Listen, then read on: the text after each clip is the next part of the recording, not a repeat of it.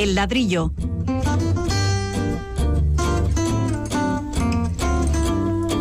El programa divulgativo de Radio Vitoria dedicado a la arquitectura y el urbanismo.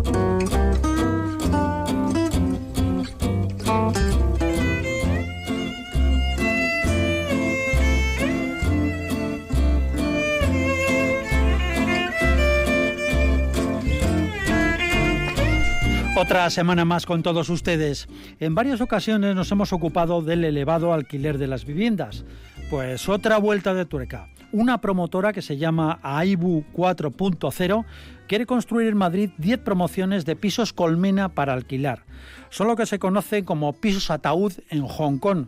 Lo que se alquila dentro de un piso es un habitáculo de un metro veinte de altura, no es posible estar de pie, y poco más de dos metros de largo. El precio 215 euros al mes. Hay habitáculos un poco mayores a 315 euros al mes. Son nichos para dormir y colgar las pertenencias en las paredes. Hemos visto las imágenes en documentales, por ejemplo, pues eso, sobre Hong Kong. Pero ahora llegan a España, concretamente, concretamente a Madrid. Pero menos mal que aquel ayuntamiento ha afirmado que estos pisos colmena son ilegales y se impedirá su construcción.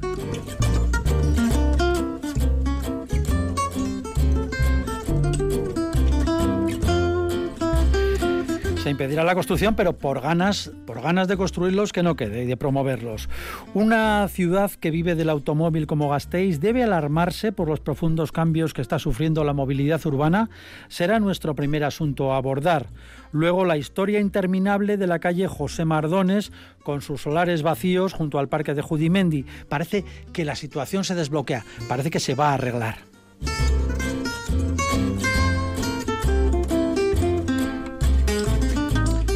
Seguiremos con cine. Resulta que la famosa película surcoreana Parásitos, que acaba de ganar cuatro Oscar, tiene una interesante lectura socioarquitectónica. Las viviendas de las familias protagonistas, la pobre y la rica. Y hablando de condiciones infames para vivir, charlaremos con la portavoz de la cuenta de las redes eh, de Internet, la cuenta que se llama El Zulista donde se recogen ofertas de viviendas increíbles, auténticos agujeros, auténticos zulos. Eso sí, la gente del zulista usa el humor y la ironía para desmantelar tanta avaricia rentista.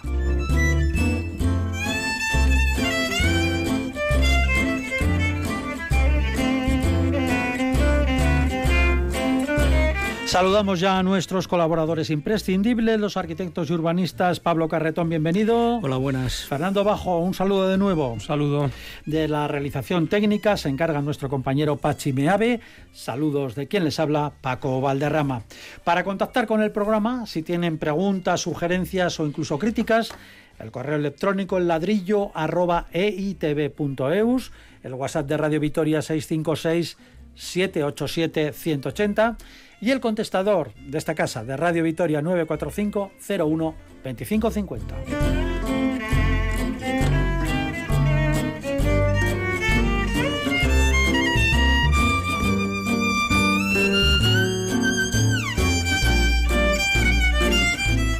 Bueno, y comenzamos ya con todo ello. Seguimos con la buena costumbre de dar prioridad a la audiencia. Santi Asunción dice lo siguiente. Varias veces he oído en su programa de Radio Victoria que hay que dejar el coche y cambiar a otras formas de transporte y que esto, hay que hacerlo en todas las ciudades y que se gana así calidad y que se mejora la vida. ¿Se han dado cuenta, pregunta, de que Victoria vive del coche, que Mercedes y Michelin tienen 8.000 trabajadores y que si cierran o recortan sería la ruina de la ciudad? Fernando. Me toca. Bien, eh, no es la primera vez que respondemos a una pregunta de este tipo, ¿no? Yo creo que algún otro oyente o, alguna oyente nos ha recriminado este asunto, ¿no? Bueno, yo creo que la verdad es que eh, bueno, tenemos que estar orgullosos de que unas empresas tan importantes dedicadas a automóviles estén en Vitoria y que den trabajo a tantas personas, ¿no? Y eso, desde luego, nosotros, vamos, estamos encantados de ello. Al revés, lo podríamos potenciar, pues lo haríamos, ¿no? Lo que creo que queda fuera de toda duda es que el vehículo, tal y como lo entendemos, eh, pues no, no, no queda bien en la ciudad. Yo creo que la ciudad está hecha para los peatones y la ciudad, además, el espacio público debe ser dedicado a los, peatones, ¿no? Entonces el coche, nosotros decimos que probablemente no sea su, su, lugar adecuado lo que es la vía pública de la ciudad, pero, pero tiene otros muchos lugares donde es muy adecuado. Evidentemente las carreteras están hechas para los coches y el transporte privado, vamos a decir, no es algo que nosotros queramos ir nunca en contra de ello. ¿no? Yo haría dos, dos, dos salvedades a todo esto. ¿no? Eh, por un lado, estamos ante un cambio de tecnologías, es decir, el coche cada vez se está electrificando más, bien sean estos eh, vehículos híbridos o totalmente eléctricos. Y esto no son ajenas ninguna de las empresas que están en Vitoria, todo lo contrario, son punteras. ¿no?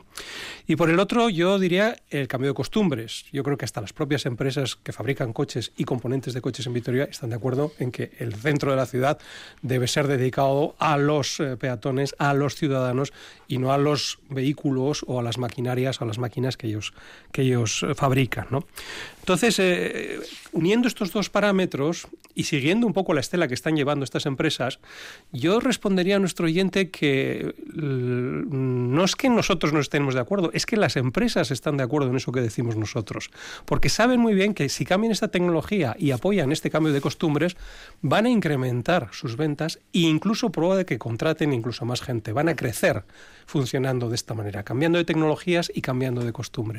Así que a mí me parece interesante que mm, vayamos siempre un paso por delante, porque si nos anquilosamos y siguiendo, seguimos pensando que el coche es bueno para la ciudad, que el coche de, explosión es un buen sistema y que todo va a quedar tal y como está en esta sociedad que cambia tan rápido, probablemente estemos equivocando nosotros y si así fuera las empresas que aludimos también. ¿no? Yo creo que, que es una buena noticia que el coche desaparezca del centro de las ciudades y es una buena noticia también para estas empresas porque están reinventándose y están potenciando otras maneras alternativas de movilidad. Si me dejas acabar y ya no me alargo más, también me gustaría pensar que Vitoria no solo dependiera de las empresas de fabricación de coches, ¿no?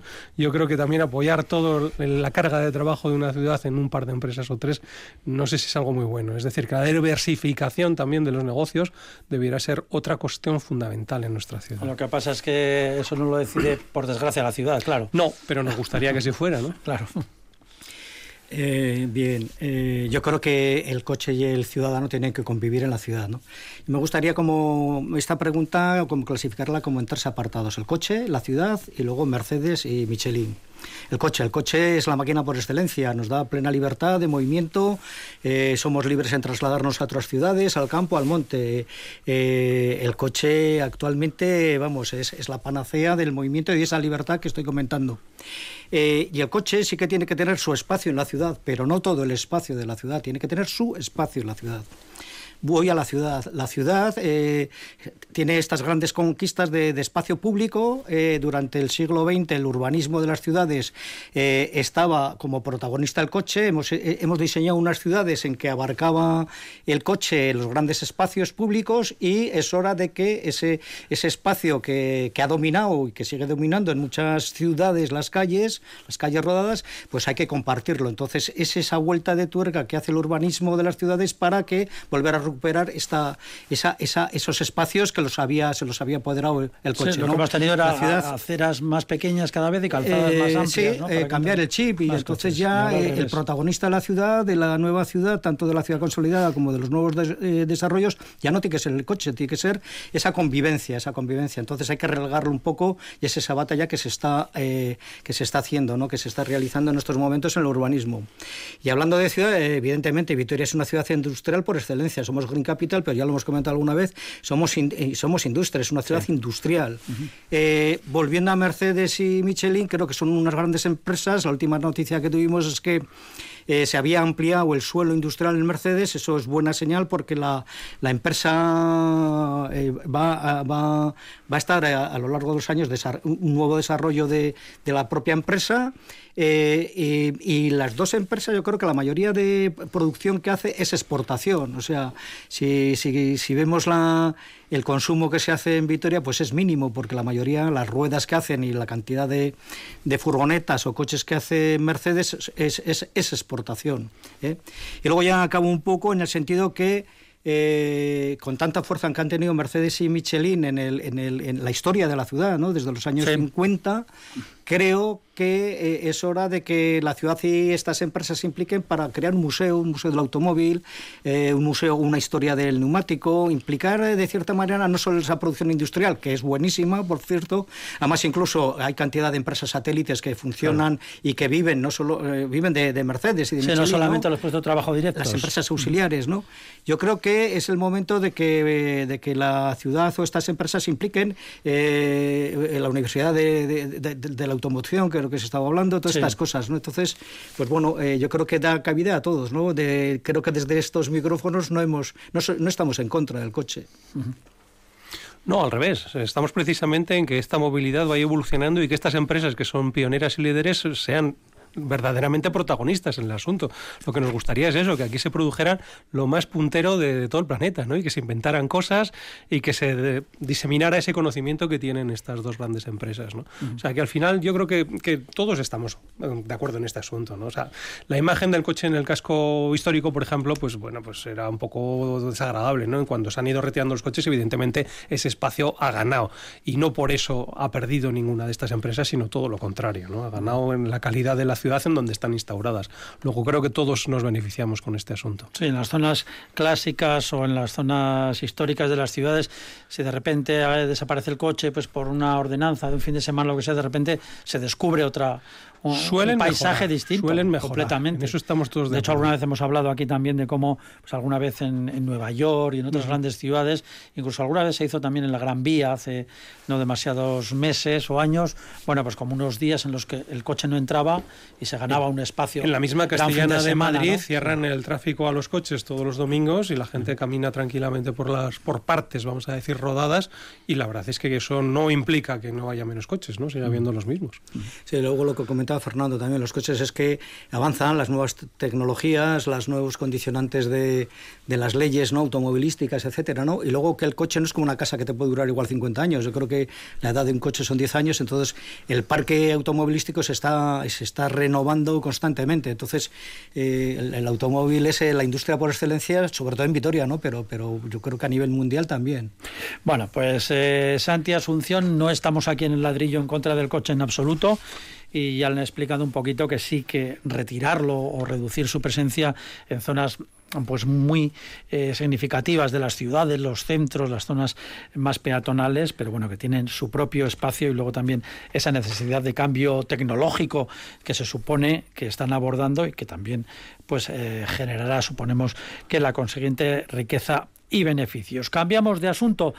La calle José Mardones, seguramente le suene, pero no sepan muy bien dónde cae, está un lateral a un lateral descendente del Parque de Judimendi, digamos que en la, en la trasera del centro cívico prácticamente, es uno de esos espacios que llamaríamos como eternos. Eh, eternos porque están ocupados en gran parte por parcelas vacías y siguen así años y años y años. Llevan décadas. Finalmente el ayuntamiento señala que se ha desbloqueado el plan para edificar viviendas, viviendas adosadas y también un centro de mayores. Vamos a repasar esta pequeña historia urbanística. Eh, bueno, vamos a ver, eh, se llama urbanísticamente la Unidad de Ejecución José Mardones.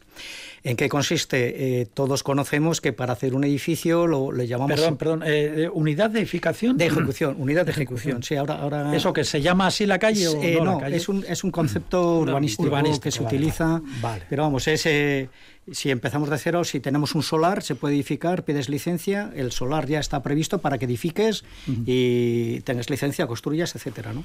El siguiente paso es esta unidad de ejecución. ¿En qué consiste? Que hay varios solares juntos. Hay varios solares con alguna complejidad de, espacios libres, de accesos rodados, etcétera, ¿no? Entonces, cuando este ámbito se detecta urbanísticamente que es algo más complejo que el solar que hemos comentado al principio, entonces se le llama la unidad de ejecución. Puede que haya varios propietarios, igual es uno solo, pero puede que haya tres o cuatro. Entonces, ¿qué dice el ayuntamiento? Les, les, eh, les, invita a que eh, se organicen en la unidad de ejecución para realizar estas, estas edificaciones. Es un paso más, ¿no? Eh, mm, si alarga tanto el tiempo, no sé exactamente por qué, ¿no? Pero, pero quizá habría pues eh, tema de propiedades o temas de gestión o, tema, o algún tema específico que ha paralizado. Y por lo que hemos eh, oído en las últimas noticias es que efectivamente pues se ha desbloqueado y se puede hacer este, esta, esta unidad de ejecución, que no es más que un solar, pero con, o varios solares conjuntos, pero, pero con, con distintos propietarios.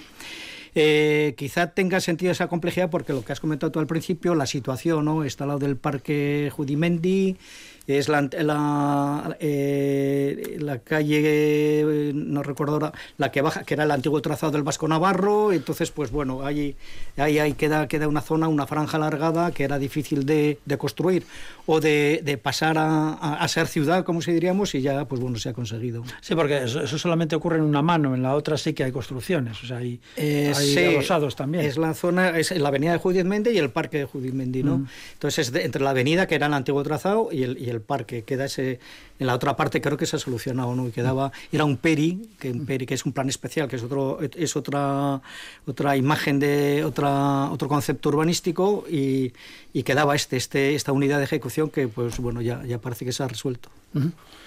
Bueno, yo no sé si estoy tan seguro.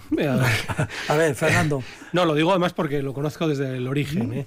Eh, ¿Ha estado usted implicado? Y sigo. Ah, eh, ah, mil, mil, 1998. Le, ponemos, le ponemos una lamparita en mil, frente, le interrogamos. 1998. Eh, el plan especial de reforma interior de toda esta zona de Judizmendi, que sobre todo era a ambos lados la calle Los Aramburu, que esa es la calle, como se llama la calle por la que pasaba el antiguo ferrocarril. ¿no? Bueno, fue un plan especial de reforma interior que colmató una serie de, huecos que había pues, en aquellas hileras de viviendas de, pues, de la Avenida Estival y todas aquellas que todos conocemos. ¿no? Y también trataba pues, esta pequeña unidad de ejecución, que es precisamente esta franja que intentaba llenar este espacio tan complicado de distintas alturas, de inclinaciones, de traseras de viviendas y colmatar el frente de calle Los Aramburu de cara al este, a la zona este. ¿no? Bueno, eh, llevamos casi 22 años con eso, ¿no? 22 años para cambiar un planeamiento que en realidad pues era imposible de colmatar, ese era el problema realmente, porque parecía que se podían hacer una serie de cosas, pero resulta que no se podían hacer porque no incumplían ciertos aspectos del plan general. Y por fin parece que bueno, tras muchos eh, tras muchos intentos, tras un trabajo además muy, muy de cirugía urbana, ¿no? de ver qué entraba, qué no entraba, cómo rematar, cómo no rematar, cómo no perder muchos de los aprovechamientos de los metros cuadrados que estaban localizados en ese lugar y como bien dice Pablo, pues eran propiedad de, distintos propietarios que están agrupados en una junta de concertación, pues eh, gracias también a los servicios técnicos municipales, eh, hay que decirlo, eh, se logró una solución que, bueno, que, de alguna manera era consensuada por todos, ¿no? por, por el propio ayuntamiento, por los eh, agentes privados y que estaba vamos, posibilitada en la realidad con las técnicas urbanísticas actuales. ¿no? Bien, con todo esto se hace eh, una modificación puntual de plan general. Está, ¿Ahora dónde estamos? ¿dónde estamos? Estamos en el punto cero para tramitar la modificación puntual de plan general. Cuando eso se modifique, seis meses, un año, se podrá aprobar el nuevo plan especial de esta zona. Y cuando eso ocurra, se podrá, de alguna manera, ejecutar la ficha de ámbito con los distintos solares, con sus distintos metros cuadrados en cada una de las parcelas. Ese es el, momento actual en el que estamos. Eso no quiere decir que, sea una mala noticia, al revés, es una noticia fantástica. Porque Pero nos vamos a poner los 30 años ya. Eh, Paco, Perdone la ironía. Después de los años que, que, llevamos con esto, que son casi 22, pues bueno, yo creo que, que por uno más tampoco pasa nada, ¿no? Pero lo que sí es cierto es que era un tema muy complejo y, que probablemente pues igual no tiene la magnitud que debiera para un tema tan complejo, pero bueno, es el punto de partida de la solución final. Te quería preguntar, Fernando, ya que conoces bastante el tema y tal, parece que iban como 54, en la última parece que iban 54 viviendas, 14 de adosadas de estas como, como, como tipo ciudad jardín, y luego iban 30 en baja más 3 más ático, etcétera. Pero mi pregunta es que luego parece que se consigue un centro sociocultural. Eh, ¿Existía desde el principio en la unidad de ejecución o en el PER este centro o es un, un elemento que se introduce ex novo? Se introduce a posteriori porque, eh, por así decirlo, la calle Los Arámburo... Eh, que es lo que, trata la unidad de ejecución, tenía un primer bloque en altura, que es el que estaba pegado al centro cívico Judimendi, eh, tenía un tramo intermedio que eran estas 14 viviendas adosadas y tenía otro bloquecito final que era el que remataba la punta justo en la confluencia de las distintas calles que había. Eh, en el reparto de, lo que es la reparcelación, el proyecto de compensación de, este PERI, eh, el ayuntamiento se queda con la parcela pegada al centro cívico Judith Mendy y de alguna manera decide que hay, hay una manera de complementarlo, de ampliarlo con un centro de, mayores. ¿no? El asunto es que como también había residencial, el ayuntamiento subasta esa parcela, que lo dan una empresa de aquí de Euskadi, pero claro, con esta, con esta servidumbre, vamos a decir, con esta obligación, ¿no? la de una planta o dos plantas, pues hacer este centro de, mayores dentro de este edificio. ¿no? Entonces es una especie como de, imposición posterior a raíz de la propiedad del ayuntamiento que decide dedicar su propiedad precisamente a este centro de mayores. Como equipamiento. Entonces es una cosa sobrevenida, pero bueno, que, que entra perfectamente dentro de este bloquecito inicial que es el que se adosará al centro cívico. ¿Y cuántas viviendas se podrán hacer ahí? Pues ahora tampoco lo recuerdo muy bien, pero yo creo que son dos bloques de veintitantas viviendas y las 14 iniciales que había adosadas, que la verdad es que quedaban un poco prietas y aquí yo no terminaba por encajar, se convierten en ocho viviendas unifamiliares un poco más esponjadas y más, eh, vamos a decir, con una tipología que permite, pues eso, un garaje en planta baja y, dos pequeñas alturas.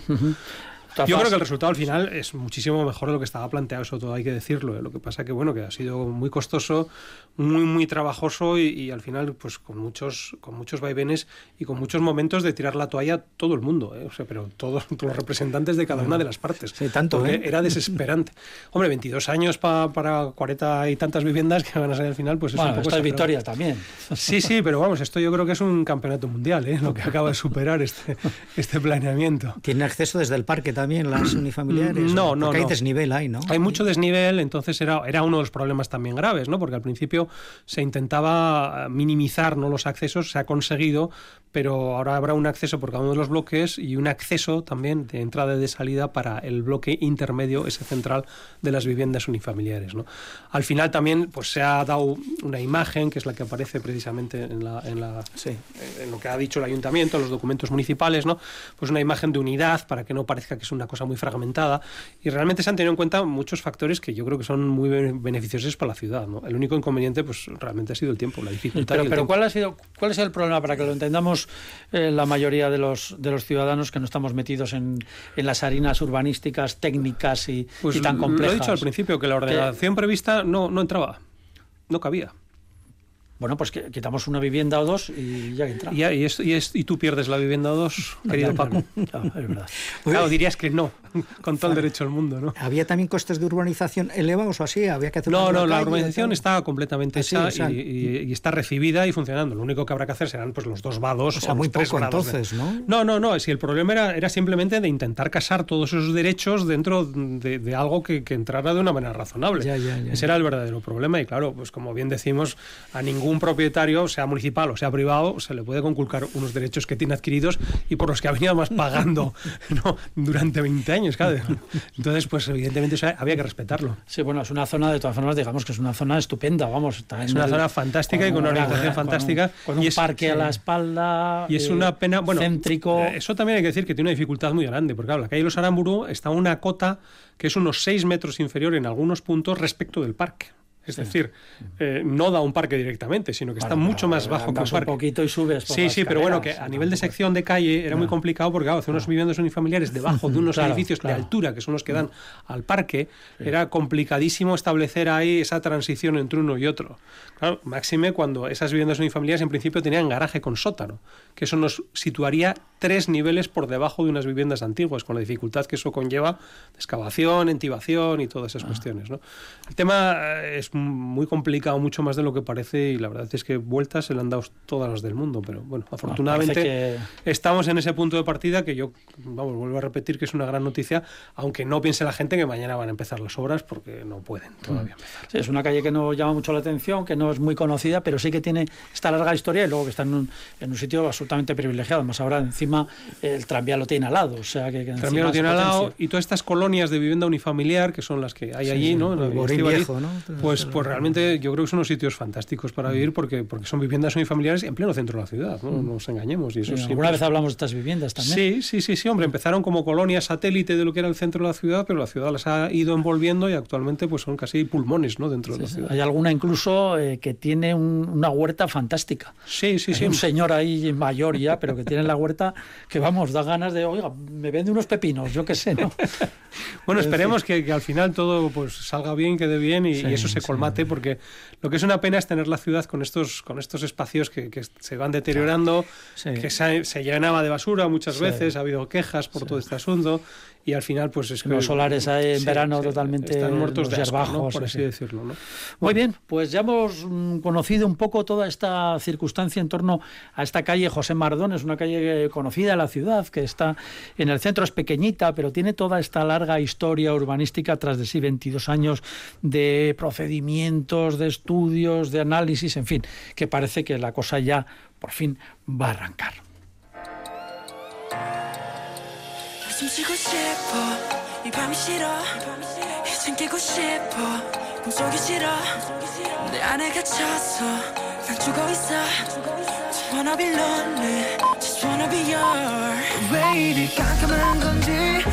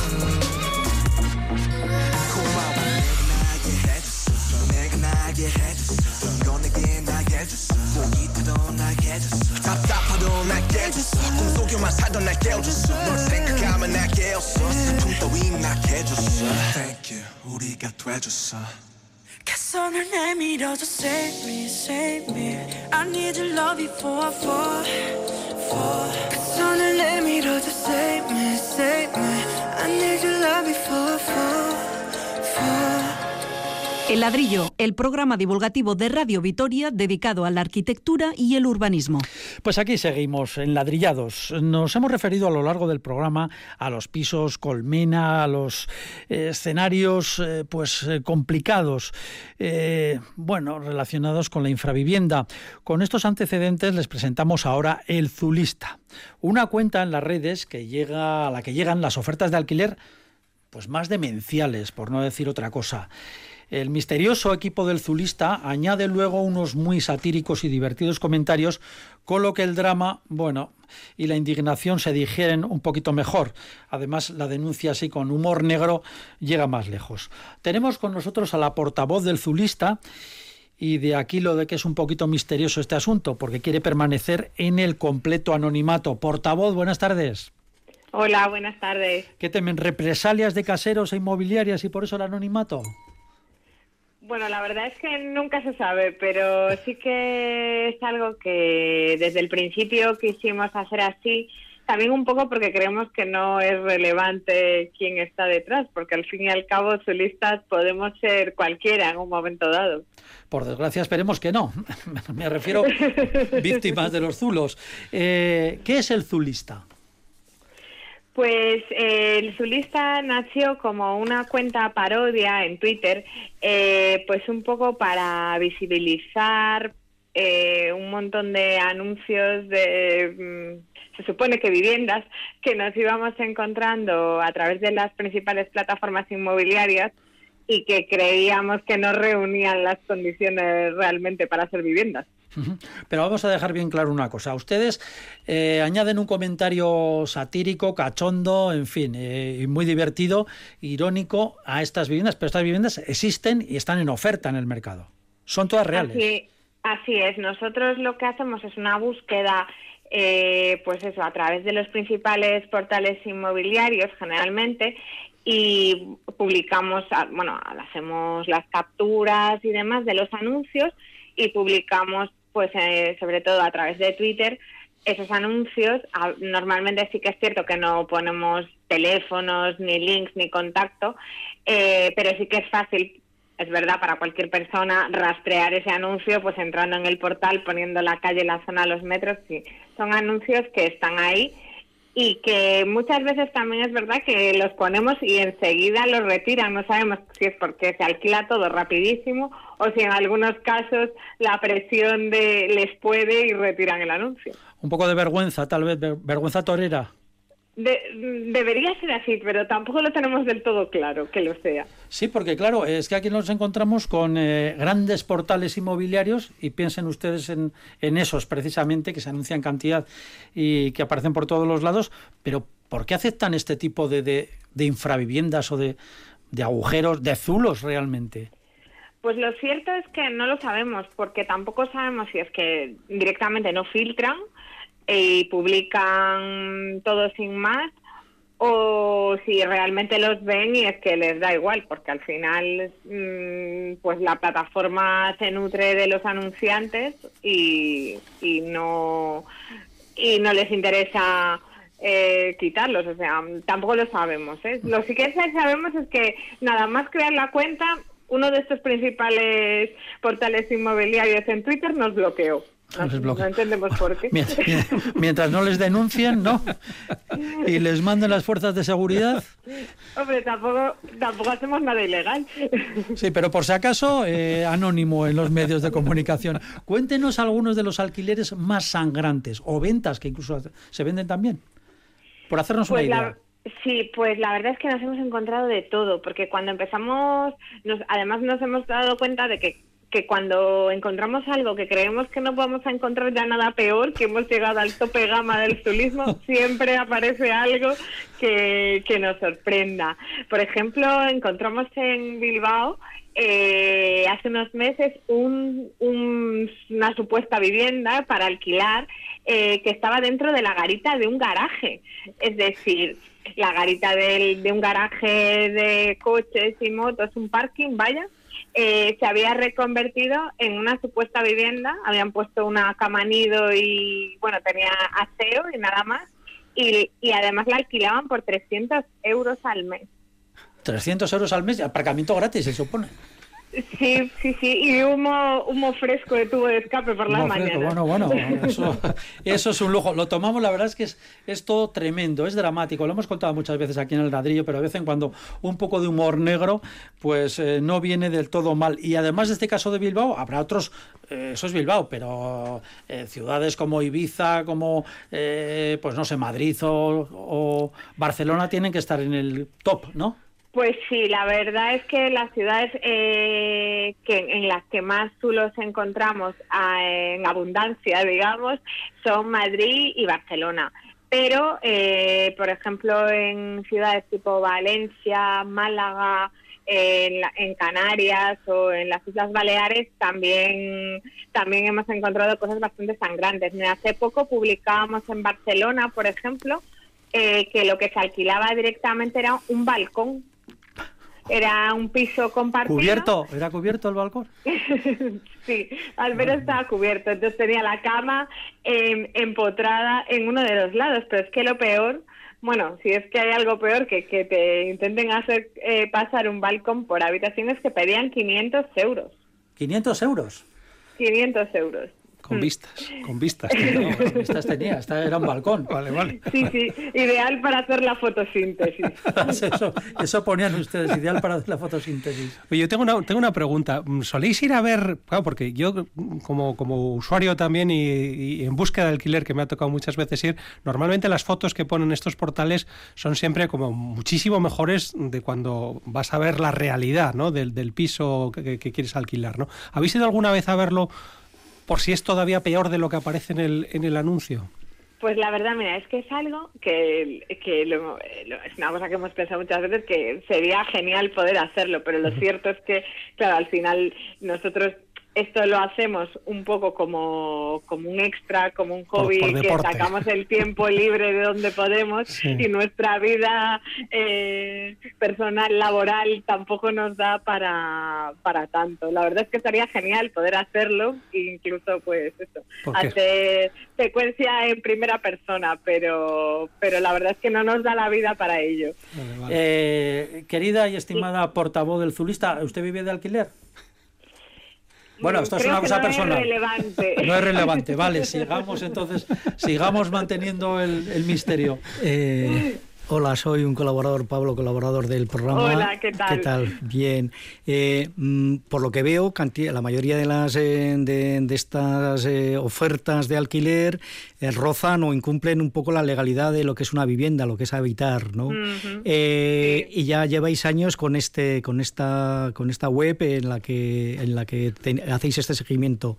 ¿Tenéis conocimiento de que la administración haya podido cerrar o denunciar o tomar tomar cartas en el asunto para que esto, pues, como siga más, pues bueno, va, a haber unos, unos, unos, unas viviendas completamente ilegales. Pues la, la, verdad es que no, porque sí que hemos estado un poco investigando y, por ejemplo, en el Ayuntamiento de Madrid, la, el Ayuntamiento no actúa de oficio. Sí que, pues si una persona quiere a lo mejor comprar una vivienda o lo que sea, puede pedir al Ayuntamiento que le haga un, un estudio de si la vivienda cumple la normativa o no, pero no actúa de oficio, es decir, que no se dedica a investigar si las viviendas que están pues en venta o en alquiler cumplen la normativa.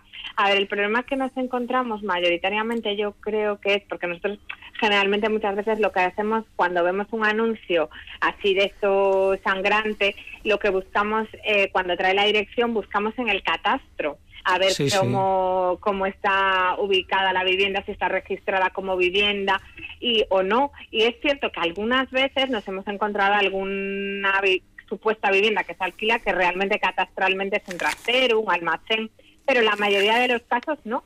La mayoría de los casos está registrada catastralmente como vivienda porque son de edificios anteriores a la normativa de habitabilidad, que es de, de los años 40 por ahí. Entonces, todos los edificios que son anteriores tuvieron en su momento su registro catastral como vivienda, aunque tengan 7 metros cuadrados. Teniendo en cuenta que hoy en, día, por ejemplo, en Madrid, que es yo creo la cuna más cuna del turismo, eh, tiene una, un estudio mínimo para que tenga un permiso eh, ahora ya no se llama habitabilidad, pero bueno, eh, es similar, eh, para que tenga licencia de, vivienda, de ocupación, tiene que tener mínimo 25 metros cuadrados. Y nos estamos encontrando, ya digo, eh, mm, viviendas registradas catastralmente como vivienda de 7 metros, 8 metros, 9 metros, 10 metros, claro, todo eso está ahí en alquiler y se alquila. Y se alquila además por precios, pues como estamos viendo, de 400 euros, 450, 500, incluso 700 euros. 700 hemos llegado A ver, hemos llegado a ver en el centro de Madrid un sótano sin ventanas por el que pedían, o sea, sin ningún tipo de ventana, no un semisótano, un sótano, 1.500 euros. 1.500 euros. Pero bueno, tendría piscina cubierta y algo así. No, ponía que estaba al lado del Primark. Eso debe ser que ya suple eh, la ventilación natural. Todo lo demás. Oye, tengo una pregunta, ya por porque nuestros oyentes se hagan un poco la idea, ¿no? Me gustaría preguntarte por los invariantes de la arquitectura azulística. He leído un poco que os gusta mucho todos aquellos que tienen el retrete integrado en la cocina y cosas de estas, ¿no? ¿Nos puedes dar una serie de, imágenes así, de pinceladas hay de cuáles son estos que invariantes? que tienen el retrete en un armario, me parece. Pues eh, sí, estos que comentas son los que le llamamos zulos eh, todo en uno o all in one en inglés, que parece que suena más profesional. Entonces, eh, suelen ser zulos que además en el anuncio pues los tildan de love y cosas así también que suenan mucho más glamurosas y que efectivamente tienes el retrete al lado de la cocina, al lado de la cama y es ideal para recibir a tus suegros de visita, por ejemplo. Ese es un clásico del zulista que se repite además más de lo que la gente desearía, seguro. Después otra cosa son los zulos, otro clásico en los que no te puedes poner de pie, que suelen ser zulos tejado.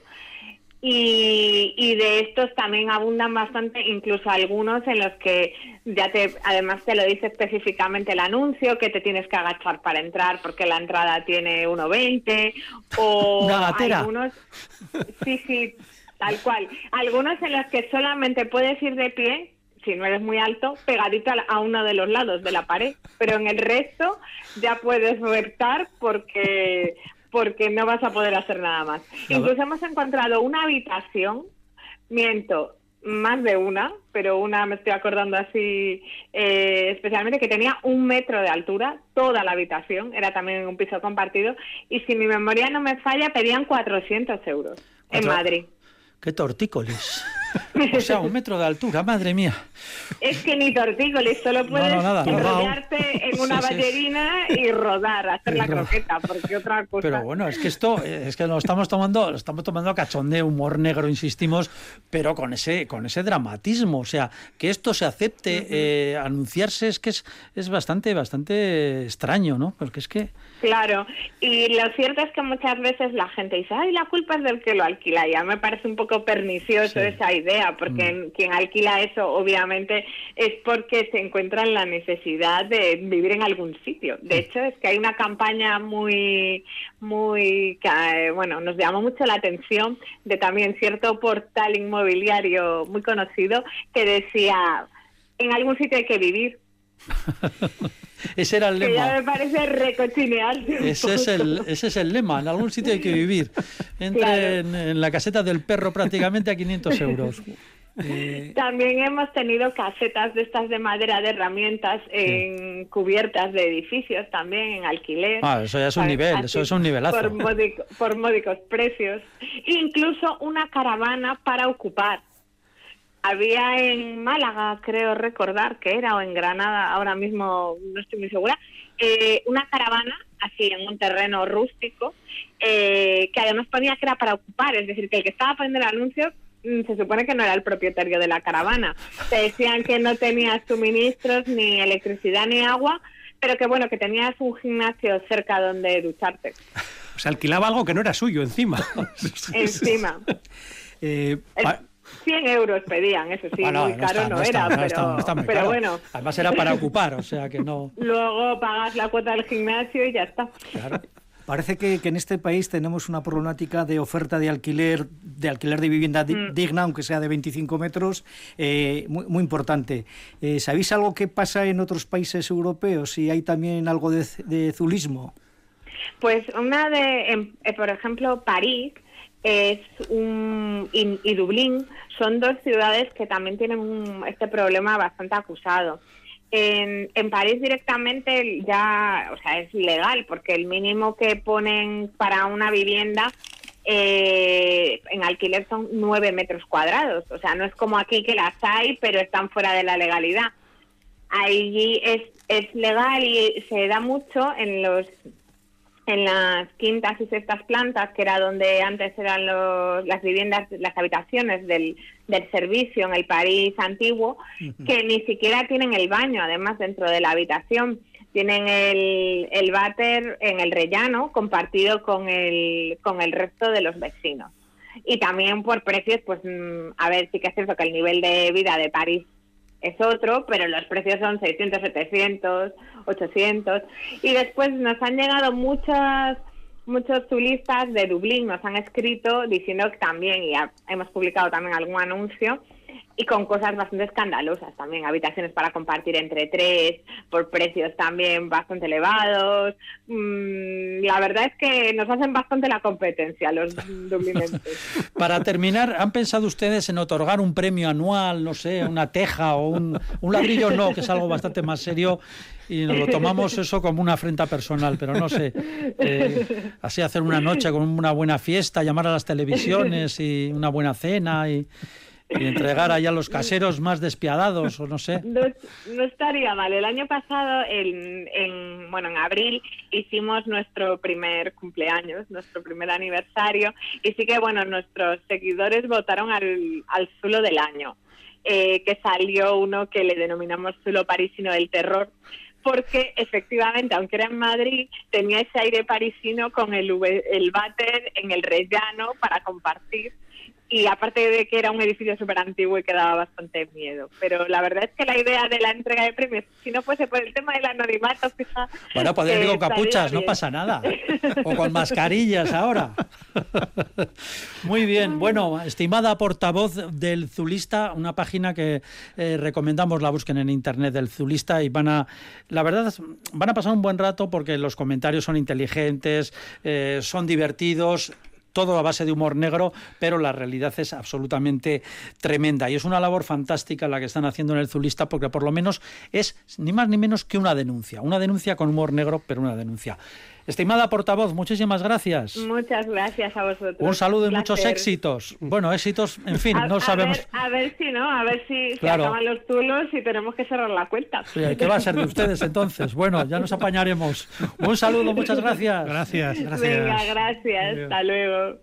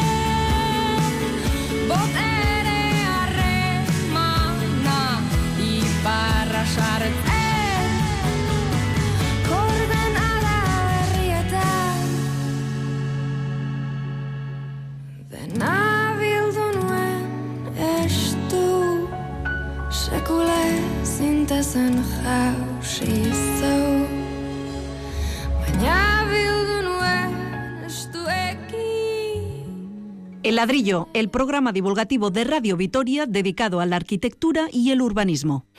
Bueno, pues dejamos, hemos estado hablando con la portavoz del Zulista, de Zulo, eh, o sea que, bueno, algo aportamos ahí, idiomáticamente, aunque sea, ¿no? Eh, vamos con preguntas. Eh, íbamos a hablar de la película el, Parásitos, recién nominada, nominada y premiada con cuatro Oscars, está de moda y precisamente íbamos a hablar un poco de eso, de la separación, hablando desde el punto de vista de arquitectura entre pobres y ricos, bueno, tiene que ver con la trama de la película, pero no tenemos tiempo. Así que lo vamos a dejar para la semana que viene, porque esto del Zulista, la verdad, nos ha parecido pues muy, muy, muy interesante. Vamos a responder, eso sí, en los últimos minutos a otra de las preguntas que nos ha llegado al ladrillo. Preguntas de la audiencia. Es Felipe Muñoz. Dice, tengo una cubierta plana. ¿Cómo puedo hacer un tejado vegetal? ¿Dan buen resultado este tipo de tejados? Alguna vez ya hemos hablado de esto, pero... Sí, sí, hemos hablado. Una respuesta ya directamente. Bueno, eh, vamos a ver si somos capaces de aclararlo un poco. ¿no? Eh, la cubierta plana eh, es aquella que desde luego no evacúa el agua con las inclinaciones potentes. Pero eso no quiere decir que pueda cargarse con cualquier cosa, precisamente por ser plana. Es decir, eh, una cubierta plana no siempre admite un jardín encima, porque normalmente las estructuras están calculadas para lo que están. Y para calcular una estructura que soporte un jardín, que quiere decir un montón de tierra mojada y con plantas encima, pues no todas las cubiertas planas... Aquello se viene abajo. Cuidado, eso, eso es la primera cuestión. ¿no? Entonces yo creo que eso habría que, tener una precaución muy grande antes que nada. ¿no? no todas las cubiertas planas sirven para jardinadas, es más, yo diría que bastante pocas. ¿no? Esa es la primera. Pero por normativa eh, tú puedes hacerlo. Es decir, bueno, tengo la cubierta plana, más, o menos no, va a aguantar. Eh, o tienes que llamar al ayuntamiento a ver papeles y... Bueno, siempre que se hace una ah, obra, aunque sea menor, hay que pedir eh, licencia municipal, eso es obvio. Es decir, si ahora tiene una cubierta y la quiere modificar en cualquier aspecto, incluso material, aunque solo fuera poner una nueva lámina asfáltica, habría que pedir licencia, sería objeto de licencia. Pero vamos, yo más allá, lo que estoy intentando decirle a nuestro oyente es que mm, primero se cerciore, no vaya a llenar eso de tierra y después se hunda la cubierta, que eso puede ser. O sea, que cuidado con el asunto. Es decir, el sistema estructural, ¿no? Eh, otro, otro tema mm, de la cubierta es el de la cubierta plana, es el del mantenimiento, que es importante, la cubierta jardinada. ¿no?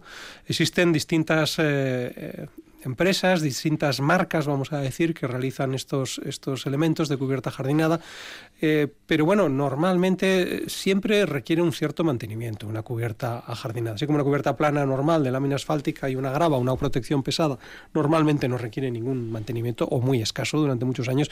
Una cubierta vegetal, pues aunque las, eh, las especies vegetales eh, son siempre de lento crecimiento y no de producción de mucha maleza, etcétera, etcétera, pues siempre requieren de su limpieza, requieren de algún drenaje específico, de la reposición de algunos elementos de la jardinería. Es decir, es una cubierta cara de mantenimiento. ¿no? Y yo, por último, eh, me gustaría citar una cosa que, un compañero mío de la universidad siempre les dice a sus alumnos cuando, cuando dicen o ponen cubiertas ajardinadas, ¿no? Siempre les pregunta, ¿has pensado cómo subes la corta césped? Suele, no haber nunca respuesta al respecto. Cambia la cubierta inmediatamente. Y ya tiene, ya tiene tejas. No, no es del todo cierto porque es verdad que, que las especies que se ponen las cubiertas planas no necesitan ser segadas, ¿no? Pero es la típica pregunta que hace a la gente pensar. ¿No será usted precisamente el profesor? No, no soy yo, es un compañero mío. Sí, la, verdad es que, bueno, eh, tenemos que partir de la base de que la cubierta es el elemento del edificio más expuesto a los agentes atmosféricos. Es el, el que más sufre los cambios, la lluvia, el soleamiento, etcétera. El paso, claro, lo que ha comentado Fernando, el paso a una, de una cubierta plana que tiene unas características de sobrepesos es completamente distinto a una, a una de tierra vegetal. Eh, por, por, reducir un poco el índice de, de capas que puede tener una, una, una, terraza vegetal, sería eh, el soporte, una regularización de mortero de cemento, un aislamiento térmico, una impermeabilización, un filtro geotextil. Esto está engordando ya. Eso es, una capa de arena de 3 centímetros y luego el manto vegetal que puede ir entre 10 centímetros y 90 centímetros. Entonces, depende del tipo de arbustos o vegetación que pueda tener en, en, la, en, esa cubierta vegetal, pues tiene que cumplir toda esta serie de, filtros de superficies de láminas para, para, para, para, plantearse. Capas, ¿no? Son capas. Sí, en, positivo sería que térmicamente una cubierta vegetal eh, da mucho más confort, aunque bueno, la cubierta plana si tiene muchas capas de aislamiento también, ¿no? Pero normalmente tiene tiene esta inercia térmica que, protege, da más confort climático a la vivienda. Pero vamos, estamos hablando de unos espesores importantes para, para realizar esta, esta cubierta con su vegetal. Peso, con su peso correspondiente. Claro, si estamos hablando de 10, de 10 centímetros de, de capa vegetal hasta 90 para meter algunos arbustos o alguna cosa, pues, pues lo dejamos en 20 o 30. Más luego la posible lluvia, los drenajes de esta cubierta. Entonces, bueno, es un tema. La nieve, aunque ya nieve no hay, pero bueno. Es, pues, un tema complejo que lo estudie bien, que lo analice con un técnico y que, y que la que la decisión, aparte luego de pedir un permiso de obras, como ha comentado Fernando, pues que lo piense, que lo piense y... A ver cómo, sube, a ver cómo sube el cortacésped. Eh, mira, en eso no me había dado cuenta, pero bueno, si no con una, una guadaña o con una... En cualquier caso, y, para, para que no sea todo, vamos desalentar a nuestro oyente. Bueno, no, más, más ya no lo podemos desalentar. No, bueno, habría que decir, la, cubierta jardinada es mucho más sensata que la fachada jardinada porque las plantas crecen de abajo a arriba, y es uno de los principios básicos de la arquitectura racionalista y ahora yo diría que sostenible, porque ese trozo de jardín que el edificio quita al terreno es el que se le devuelve precisamente en la cubierta. Y eso era uno de los grandes principios del racionalismo. Usted mismo, señor Felipe Muñoz, eh, que nos ha escrito eh, si se quiere meter en este jardín, en esto de poner un jardín en el tejado. Pero bueno, yo creo que ha estado bien contestado. Muchísimas gracias, por supuesto, aunque hagamos bromas, por eh, participar en, en nuestro programa. Fernando Bajo, Pablo Carretón, muchísimas gracias por haber estado con nosotros. Un saludo. Hasta el próximo programa y recuerden que pueden escuchar de nuevo El Ladrillo en Radio Vitoria y en ITV a la carta.